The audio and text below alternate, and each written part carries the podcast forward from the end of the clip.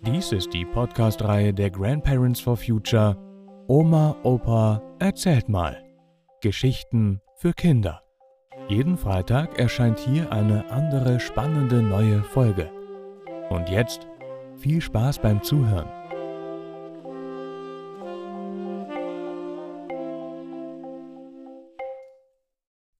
Die Märklin-Eisenbahn oder ein Weihnachtsgeschenk fürs Leben. Das ist vielleicht aus der Zeit gefallen, im Zeitalter des Internets und der Schnelllebigkeit. In der Jetztzeit ist jedes Spielzeug nur Ex und Hop. Einmal geschenkt, zehnmal gespielt, schon kaputt und es muss ein neues, ein absolut neues Spielzeug her, immer der letzte Schrei.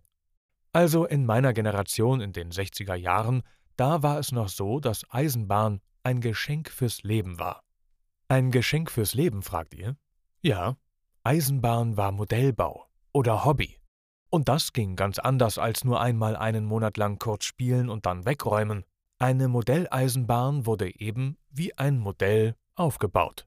Zuerst wurde eine große Holzplatte beschafft, dann wurde darauf ein Rasen, Modellbau Kunstrasen verlegt, dann wurden Tunnels und Berge geplant, die mit Gips modelliert wurden, und danach wurden darauf mit ganz kleinen Schrauben die Schienen festmontiert, Weichen eingebaut und die Kabel unter der Platte zum Stellpult verlegt. Also das war nicht an einem Tag zu schaffen. Das ging über Wochen, Monate, ja Jahre. Im Herbst wurde die Eisenbahnplatte wieder herausgeholt, die vorher auf dem Speicher gestanden hatte.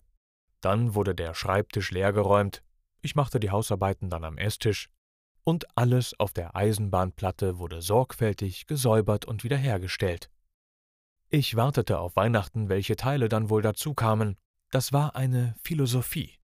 Und mit dieser Lebenseinstellung wurde ich sozusagen in das planmäßige Konstruieren und Bauen und Weiterentwickeln eingebunden. Gut, ich wurde dadurch kein guter Handwerker oder Feinmechaniker, aber ein guter Planer. Als ich zehn Jahre alt war, bekam ich zu Weihnachten die erste Grundausstattung für meine Märklin-Eisenbahn. Die wurde dann noch auf dem Fußboden zusammengesteckt und nach den Weihnachtsferien wieder weggeräumt, aber dann besorgte mein Vater mir eine große Sperrholzplatte und es ging los, wie eben schon beschrieben. Richtig geplant wurde jetzt. In dem dicken Märklin-Katalog wurden dann die Seiten umgeblättert und man suchte sich ein Geburtstags-, Zeugnis- oder Weihnachtsgeschenk aus, einen Bahnübergang oder eine neue Lokomotive oder neue Güterwaggons oder und so weiter. Dann freute ich mich, wenn zum Beispiel zu Weihnachten dieses Geschenk unter dem Baum lag. Dann mussten natürlich noch die Fallerhäuschen im dazugehörigen Maßstab gebaut und beleuchtet werden. Eine ganze Stadt musste geplant und Brücken mussten gebaut werden. Diese Teile besorgte ich mir vom Taschengeld. Und dann wurde mit einem Plastikkleber geklebt, wurden die Häuser mit schwarzem Papier ausgeschlagen, die Fenster wurden freigeschnitten, eine Lampe eingebaut, die wiederum mit dem Stellpult verbunden werden musste. Also bastelte ich über den Winter von November bis März an meiner Eisenbahn herum. Ich weiß noch wie heute, dass meine Patentante mir einmal zu Weihnachten eine große Elektrolokomotive geschenkt hat. Natürlich war dann irgendwann als Jugendlicher Schluss mit dem Modellbau. Aber wie das Leben so spielt.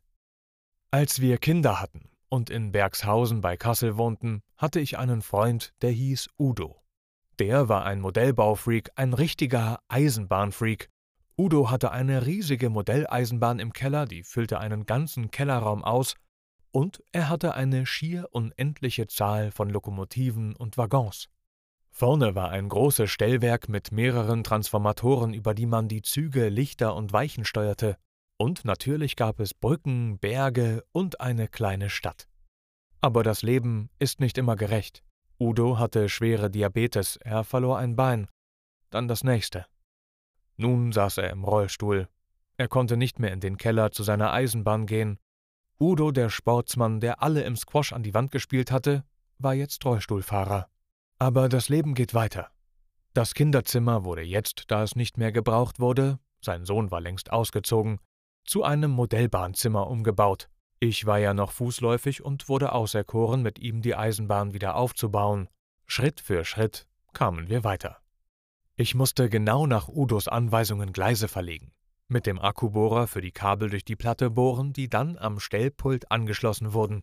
Das war so ein ganzer Tag Arbeit. Mittags aßen wir dann zusammen und dann ging es weiter ins Modellbauzimmer. Das machten wir jede Woche so.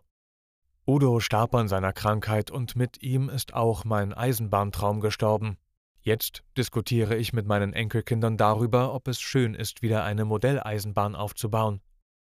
Aber im wirklichen Leben geht es doch darum. Eisenbahn ist ein Fortbewegungsmittel der Zukunft. Egal, ob man nun Modelleisenbahn baut oder nicht, mit der Eisenbahn zu fahren ist für das Klima besser und gesünder. Man stresst sich nicht wie beim Autofahren, man kann sich unterhalten oder etwas lesen oder essen. Und man kommt, in Deutschland leider nur einigermaßen, pünktlich ans Ziel. Eisenbahnfahren ist wirklich etwas Gutes für das Klima. Modellbau ist vielleicht nur ein schönes Hobby, aber ein Hobby fürs Leben.